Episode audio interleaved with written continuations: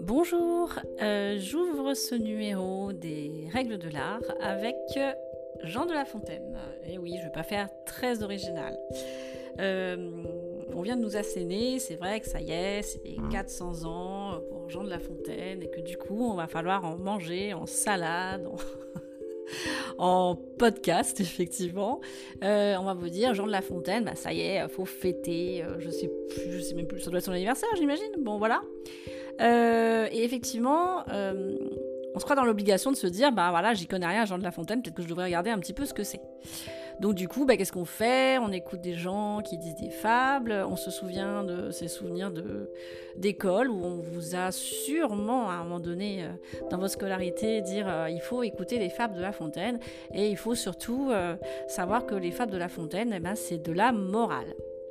Eh bien, je vais essayer, comme euh, j'ai un petit peu l'habitude de le faire, de un petit peu euh, changer euh, la vision que vous avez de cet auteur, qui certes est un auteur majeur de notre littérature, mais c'est peut-être un auteur aussi qu'on va essayer de regarder autrement et pas seulement comme quelqu'un qui vous fait la morale, parce que dans le mot morale, en général, il y a toujours ce côté un petit peu rébarbatif du gars qui est à côté de vous et qui vous dit, bah voilà comment il faut penser, voilà comment il faut agir, voilà comment il faut réfléchir. Et effectivement, euh, honnêtement, ça donne pas envie. Euh, ensuite, on a cette, euh, cette, image, effectivement, où on vous dit, oui, ça parle de belettes, de petits lapins, mais effectivement, c'est pas de ça que ça veut parler. et toujours est-il que dans notre inconscient, et eh ben, c'est toujours des belettes et des petits lapins.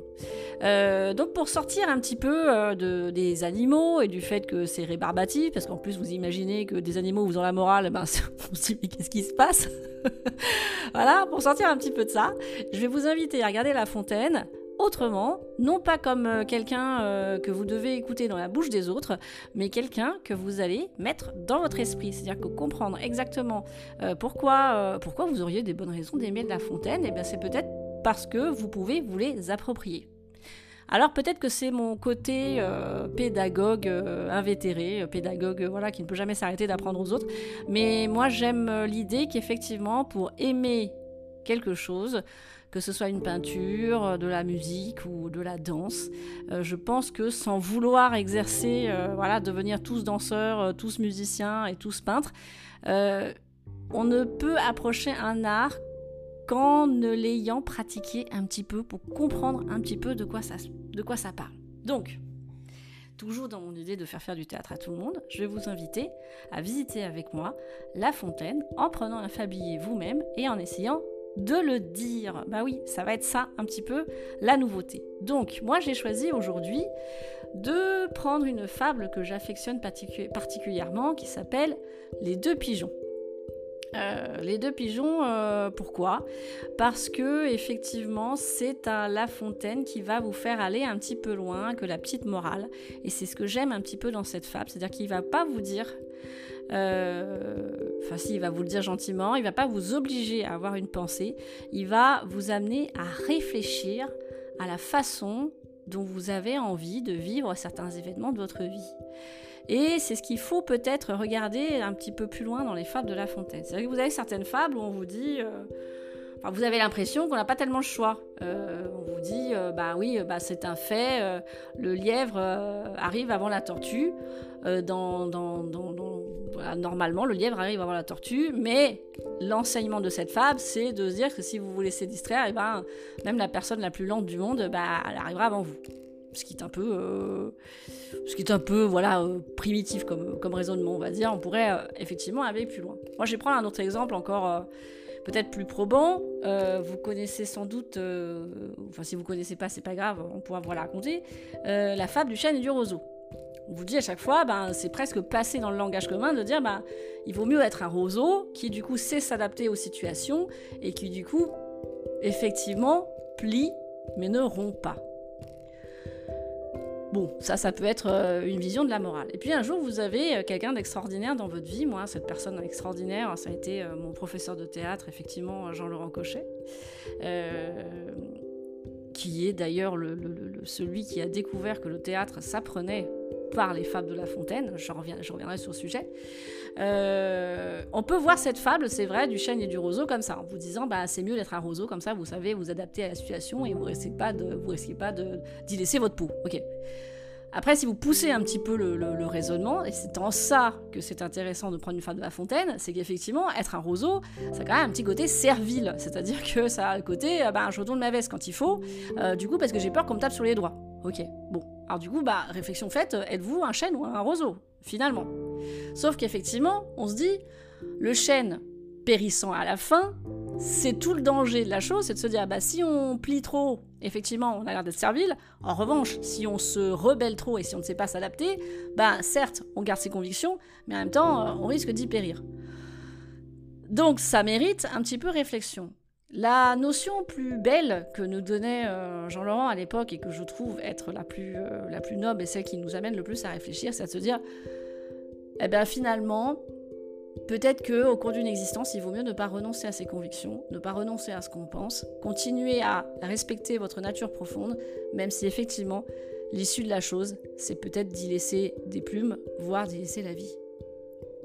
Et c'est en ça que effectivement là, on n'était pas dans des histoires de petits animaux, mais effectivement que le propos va devenir de plus en plus profond, va amener à une réflexion. Et c'est un petit peu ça que j'avais envie de vous faire partager, c'est qu'effectivement, les fables ne sont pas juste des morales qu'on vous assène euh, de façon, euh, voilà, autoritaire, où on vous oblige à penser comme ça et pas autrement. Moi, au contraire, j'ai envie de voir les fables comme quelque chose qu'on peut justement proposer aux gens pour leur dire, bah, réfléchis à cette situation, regarde un peu comment tu pourrais prendre les choses et essaye de voir, toi, quel sera ton meilleur chemin. Voilà, j'aime beaucoup cette idée.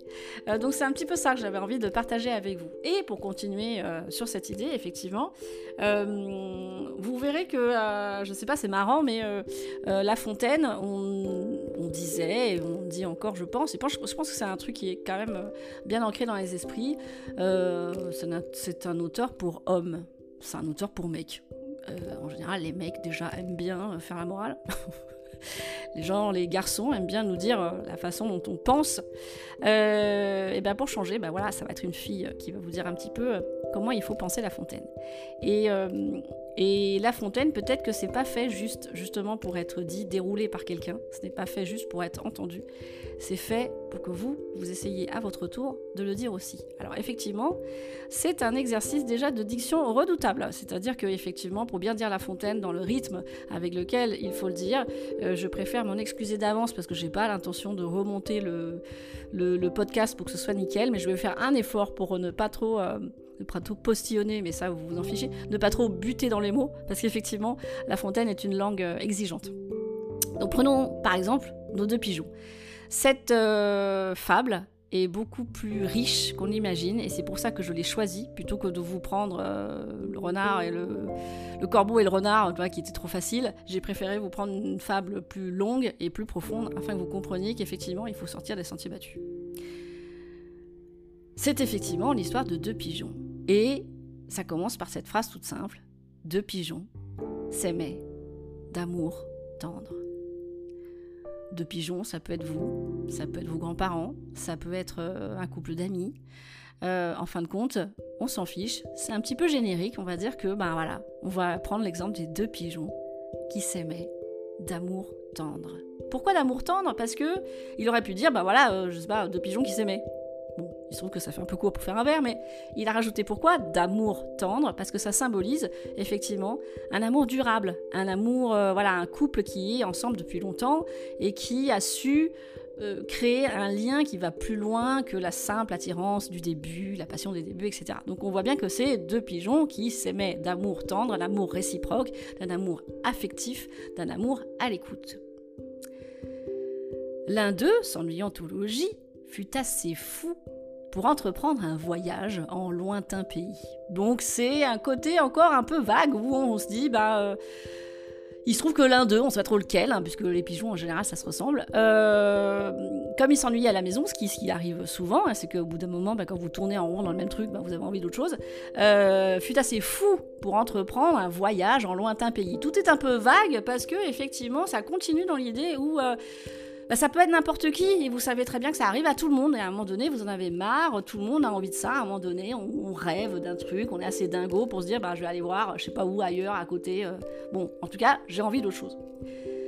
À la suite, on comprend qu'effectivement, celui qui est délaissé, euh, va pas super bien le prendre. Mais comme effectivement il est assez malin, il veut pas avoir l'air super jaloux, il va essayer de d'enrober son inquiétude autour de mille choses et peut-être qu'après tout, euh, justement, il l'aime au point, il est dans une telle abnégation, cette euh, qu'il essaye de, d'amadouer un petit peu celui qui veut s'enfuir. L'autre lui dit, qu'allez-vous faire? Voulez-vous quitter votre frère? L'absence. Ah oui, mais j'aime bien ce moment-là où il place l'absence, parce que c'est vrai, c'est terrible, l'absence, quand on aime quelqu'un. le fait de perdre l'autre, ou le fait que la, personne ne soit pas là. L'absence est le plus grand des mots. Non pas pour vous, cruel, ah bah non, hein, celui qui s'en va en général, euh, il s'en fout. Et du coup, bah, il va essayer de, de, ce, pauvre pigeon qui va rester tout seul à la maison, il va essayer de trouver des arguments pour retenir l'autre, des arguments concrets, une, façon de lui dire mais tu te rends compte que dans, le, dans notre vie quotidienne quand même, tu as l'habitude d'être avec moi, à moins que les travaux, les dangers, les soins du voyage changent un peu votre courage. Encore, si la saison s'avançait davantage, attendez les zéphyrs qui vous pressent, il utilise la météo, il utilise voilà euh, le, moment de l'année pour lui dire que c'est pas le meilleur moment de l'année pour prendre des vacances euh, en ce moment. Un corbeau tout à l'heure annonçait malheur à quel oiseau euh, Ça, c'est une prédiction. J'ai lu dans ton horoscope que voilà, ça, ça, ça, se passait pas très bien. Je ne songerai plus que rencontre funeste, que faucon, que réseau. Hélas, dirais-je, il pleut, mon frère a-t-il tout ce qu'il veut? Bon souper, bon gîte. Jusque-là, voilà, on comprend, euh, bon an, mal an. Alors, ce que je vais faire, c'est qu'effectivement, je vais pas vous faire les petits numéros qui vous indiquent à chaque fois le mot que ça veut dire, comme par exemple les zéphyrs, hein, ou euh, par exemple euh, les réseaux. Je vais vous laisser chercher vous-même. Après tout, voilà, vous avez sûrement un petit dictionnaire ou un petit, un petit moyen de le savoir. Je préfère vous donner le sens du texte. Euh, donc il dit, il invoque le corbeau, la, saison et ça. Se dirais-je, il pleut, mon frère a-t-il tout ce qu'il veut? Bon souper, bon gîte. Et là, on arrive à la fameuse question, et le reste? Et là, c'est le génie de la fontaine qui vous dit, euh, ça veut dire quoi Et le reste? Euh, Bon souper, bon gîte, ok, je comprends, mais et le reste? Bah, Et le reste, c'est la formule géniale qu'il a eue d'utiliser pour exprimer toute l'inquiétude que peut ressentir ce pigeon. Avoir l'objet de son amour s'envoler du nid. Le reste, ça peut être euh, effectivement, est-ce que vous allez trouver ailleurs, sûrement avec quelqu'un d'autre, euh, ce qui emplit notre vie à nous, euh, notre complicité, nos rires, nos moments de bonheur. Est-ce que tout ça, en fait, vous allez le trouver chez quelqu'un d'autre? Donc, et le reste, c'est ça que ça veut dire. C'est cette inquiétude profonde dans la jalousie, même de quelqu'un qui ne l'exprime pas, euh, de, cet arrachement, de cette souffrance que c'est de se dire bah, si jamais il partageait euh, ces moments précieux qu'il vit avec moi, si jamais il les partageait avec quelqu'un d'autre. Effectivement, le pigeon qui s'en va est un petit peu attendri. C'est quand même pas cœur de pierre, voilà, il se dit euh, quand même le pauvre, mais ça va pas durer longtemps. Ce discours ébranla le cœur de notre imprudent voyageur. La fontaine marque déjà dans notre esprit qu'effectivement, imprudent veut dire oulala, ça va peut-être pas se passer très bien pour toi. En tout cas, pour l'instant, on en est au fait que bah, le pigeon veut toujours partir. Et qu'est-ce qui lui donne envie de partir? C'est le désir de voir. Le désir de voir. Réfléchissons à ce que c'est que le désir de voir. C'est pas juste se dire tiens j'ai envie d'aller visiter la Crète ou euh, je ne sais pas quel endroit paradisiaque pendant les vacances. Le désir de voir, c'est peut-être cette chose qui nous rattache, toujours au, fait de se dire on n'a qu'une vie, je veux tout connaître, je veux euh, bah, connaître tous les gens, euh, tous les gens possibles, je veux, je veux connaître toutes les aventures, je veux, je veux, je veux sentir mon cœur battre jusqu'à la fin de mes jours. C'est ce, ce, ce, ce, petit truc qui nous, qui nous titille, qui nous, qui nous chatouille de se dire mais mince, ce que j'ai c'est peut-être pas assez. Et c'est peut-être ce qui expliquerait, voilà, peut-être euh, l'infidélité. Sachez qu'il y a une théorie comme quoi euh, il paraît que les hommes restent avec la même pigeonne, ou pardon, la même femme, parce qu'à un moment donné, en fait, il vous signifie qu'ils renoncent aux autres. C'est une euh, théorie comme une autre, voilà, je trouve ça très valorisant. Mais ce serait ça, donc effectivement, la fidélité. Donc le désir de voir, parce que notre pigeon n'échappe pas à ça, et l'humeur inquiète vont et l'emportèrent enfin. Donc, effectivement, ce désir de voir le pousse à partir quand même, malgré tout ça. Donc, il va lui donner un discours un peu bidon pour le consoler, lui dire Mais non, t'inquiète pas, je vais revenir. Ne pleurez point, trois jours au plus. un petit peu abusé, il minimise euh, le temps où il va partir. Trois jours au plus rendront mon âme satisfaite. Je reviendrai dans peu. On sait pas trop, dans peu, euh, on, verra bien, ou jamais. Compter de point en point mes aventures à mon frère. Je le désennuierai. Quiconque ne voit guère euh, n'a guère à dire aussi. Mon voyage dépeint vous sera d'un plaisir extrême. Je dirai, j'étais là, telle chose m'avint, vous y croirez être vous-même le discours euh, tout pourri du gars qui a envie de partir. Pourquoi je dis du gars? On voit vraiment que c'est une fille qui anime le podcast, ou de la fille qui dit bah, c'est pas grave, tu sais, je vais partir pour les vacances, 15 euh, jours, 3 semaines ou, l'éternité. Et puis, euh, eh ben, toi, le truc qui pourra te consoler, toi qui seras resté à la maison pour nettoyer la, baraque, eh ben, tu seras content parce que finalement, je te raconterai mes vacances. Bon, ça paraît. je sais pas qui peut gober ça, mais enfin bon, c'est ce qu'il lui dit. Là, on n'est plus dans la discussion, on va arrêter la discussion. Le petit pigeon, il a fait son petit baluchon et il est prêt à partir. Alors, c'est là que commence le moment où il va falloir être hyper attentif parce qu'il va se passer euh, beaucoup de choses. On va assister à tous les déboires qui vont frapper ce pauvre pigeon, donc il va falloir, il va falloir me suivre, il va falloir aussi que ma diction me suive. À ces mots, en pleurant, ils se dirent adieu. Donc jusque-là, si vous avez essayé de dire la fable, dites-vous que c'était plutôt peinard pépère au niveau de l'addiction, au niveau de la respiration, c'est un peu tranquille, vous pouvez même prendre une pause, là, voilà, à ces mots, en pleurant, et se dire adieu. Ensuite, récupérez votre souffle, parce que là, ça va être terrible. Le voyageur s'éloigne, et voilà. Et dans l'intonation du voilà, il faut qu'on comprenne tout de suite qu'on rejoint la pensée de La Fontaine qui dit depuis tout à l'heure que ce pigeon, il est imprudent et que ça va mal se passer. Et voilà, c'est trop tard, et c'est là que commencent les ennuis. Et voilà, qu'un nuage l'oblige à chercher retraite en quelques lieux. Un seul arbre s'offrit, tel encore que l'orage maltraita le pigeon en dépit du feuillage. Là, on, ah, c'est pas grave, il se prend une petite flotte, voilà, il se fout euh, sous un arbre, tout va bien. L'air devenu serein, il part tout morfondu, sèche du mieux qu'il peut son corps chargé de pluie. Là, voilà, il repart, nanana. Pour l'instant, le c'est pas trop terrible. Il, il sort, il a oublié son parapluie, euh, il se prend, il se prend la pluie. Sauf qu'à un moment donné, euh, cette pluie l'ayant euh, un peu fatigué, dans un champ à l'écart, il voit du blé répandu. Il voit un pigeon auprès, bah, ça lui donne envie. Donc il se dit, mince, j'ai faim, j'ai un petit creux, bah, voilà, je vois un truc, j'y vais.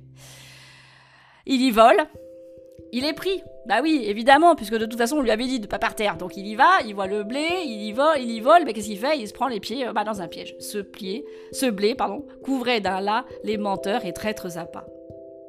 Bah voilà, donc on est passé de la pluie dans ta gueule à euh, le moment où effectivement tu te prends les pieds dans un piège. C'est quand même autre chose.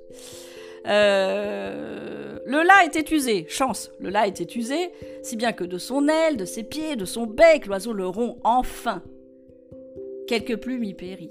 On sent que quand même, ce coup-ci, c'est quand même un peu pire. C'est que ça devient de plus en plus euh, difficile. Je pourrais rentrer aussi dans les, euh, dans les considérations un petit peu plus techniques de, construction de phrases qui, m'aident à penser ça. Mais enfin, on sent que c'est un petit peu pire. Enfin, le pire, euh, il arrive. Et le pis du destin fut qu'un certain vautour, à la serre cruelle, vit notre malheureux qui, traînant la ficelle et les morceaux du lac qu'il avait attrapés, semblait un forçat échappé effectivement, on passe du moment où je me suis pris les pieds dans, dans, là à tout d'un coup, je vais être dévoré vif euh, par un vautour. Euh, là, est-ce que ce n'est pas fini? Le, le vautour s'en allait le lier quand des nus font à son tour un aigle aux ailes étendues. L'aigle, c'est encore pire que le vautour. Alors, j'ai aucune connaissance euh, en matière de classification des volatiles, mais bon, je préfère imaginer parce que c'est quand même l'idée, c'est quand même de montrer que c'est de pire en pire. Donc, on penserait que l'aigle, c'est pire que le vautour. Au milieu de sa galère, il a quand même euh, de la chance, euh, puisque le vautour s'en allait le lier quand des nus font à son tour un aigle aux ailes étendues. Le pigeon profita du conflit des voleurs, effectivement il s'engueule s'envola, s'abattit auprès d'une masure, crut pour ce coup que ses malheurs finiraient par cette aventure, et eh ben non, il a pensé que c'était fini, et eh ben non, mais un fripon d'enfant cet âge est sans pitié, prit sa fronde et du coup tua plus d'à moitié la volatile malheureuse. Pauvre petit pigeon qui, au bout de la cinquième poisse, se dit quand même mince, je dois avoir un truc sur la tête, c'est pas possible, il faut que je fasse autre chose, il faut que je rentre à la maison. La volatile malheureuse d'ailleurs, donc, qui, maudissant sa curiosité, traînant l'aile et tirant le pied, demi-morte et demi-boiteuse, droitologie, s'en retourna. Et là, on arrive au moment où c'est la fin. Voilà, il s'en est pris plein la figure. Il n'en peut plus. Vous pouvez vous reposer au niveau de l'addiction. Que bien, que mal, elle arriva sans autres, sans autres aventures fâcheuses. Voilà nos gens rejoints. Et je laisse à juger de combien de plaisir ils payèrent leur peine alors du coup, on peut se reposer parce qu'effectivement, on se dit, bah voilà, on est quand même heureux malgré tout. Le, pigeon qui est resté à la maison va être tellement content de retrouver, euh, de retrouver sa moitié. On les laisse bien au chaud à se retrouver, comme si tout d'un coup on s'éloignait. Euh, on s'éloigne, on s'éloigne, on s'éloigne, et toujours faire en sorte que le récit ne soit pas dissocié de la morale. Il faut qu'effectivement les gens puissent comprendre que tout ce que vous venez de raconter, c'était pour ça, c'était pour illustrer cette idée que amant, heureux amant, mais si vous aimez et que vous êtes heureux chez vous, voulez-vous voyager? Évidemment, ça se comprend que vous ayez envie d'aller voir ailleurs. que ce soit aux rives prochaines. Vous éloignez pas, parce que finalement, votre bonheur, vous l'avez peut-être déjà à la maison. Soyez-vous l'un à l'autre. Un monde toujours beau, toujours divers, toujours nouveau. C'est vrai que c'est difficile. C'est vrai que ça demande un effort. C'est vrai que il faut que l'amour en soi en vaille la peine pour être sûr qu'on a envie de faire tous ces efforts-là, de toujours redécouvrir l'autre, de toujours se montrer euh, ouvert, euh, capable de se remettre en question, capable d'offrir de, à l'autre ce qu'on a de meilleur. Mais c'est possible. Et La Fontaine le dit, tenez-vous lieu de tout. Comptez pour rien le reste. Il ne faut pas être dépendant de l'extérieur, de ce qu'on peut vous dire, de la façon dont on peut vous influencer. Si vous avez votre bonheur chez vous et que vous savez le reconnaître, il faut le cultiver. Et là, La Fontaine, contrairement à certaines fables où il est toujours en, retrait, où il parle pas de lui, là tout d'un coup il va être euh, un peu plus impliqué dans ce qu'il dit. Il va dire J'ai quelquefois aimé.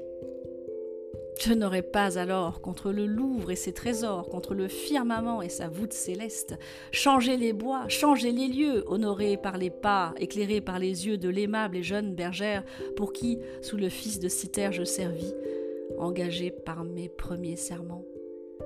Et oui, il dit que les souvenirs d'amour sont tels, sont d'une telle force que peu importe ce qui peut se passer dans la vie, ils restent gravés à jamais dans nos mémoires et c'est cela qu'on doit chérir et garder. Et tout d'un coup, il passe dans une petite mélancolie, une mélancolie. Euh, j'ai envie d'être pas trop triste quand même parce que euh, ce serait dommage de parler peut-être de tristesse et j'ai pas envie euh, de garder de cette fable un, aperçu un peu triste parce que c'était une des favorites de, de, de Jean Laurent et c'est un petit peu pour lui rendre hommage aussi que j'ai choisi celle-ci. Et il finit en disant Hélas, quand reviendront de semblables moments? Faut-il que tant d'objets si doux et si charmants me laissent vivre au gré de mon âme inquiète? Ah, si mon cœur osait encore se renflammer, ne sentirais-je plus de charme qui m'arrête?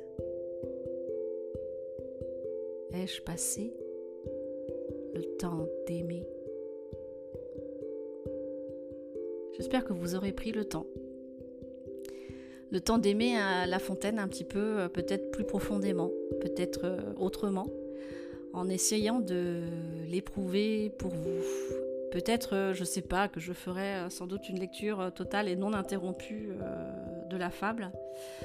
En tout cas, mon idée, c'était de vous expliquer et vous donner l'envie d'ouvrir, en éteignant ce podcast, l'envie d'ouvrir un fablier, de prendre une fable qui vous plaît, n'importe laquelle, et de vous essayer non seulement à la dire, mais à l'éprouver et à réfléchir à peut-être euh, euh, ces petits chemins de réflexion que sont les fables et pas seulement des morales. Et peut-être que j'espère que vous saurez en découvrir euh, toute la poésie, puisque si je devais en plus décortiquer toute la poésie et tout le génie de cet auteur, euh, il y en aurait encore pour plusieurs podcasts. Donc peut-être que je le ferai sur d'autres numéros. En tout cas, voilà, j'étais ravie de faire ce petit voyage euh, avec nos deux pigeons et j'espère vous retrouver très bientôt pour un prochain numéro des règles de l'art.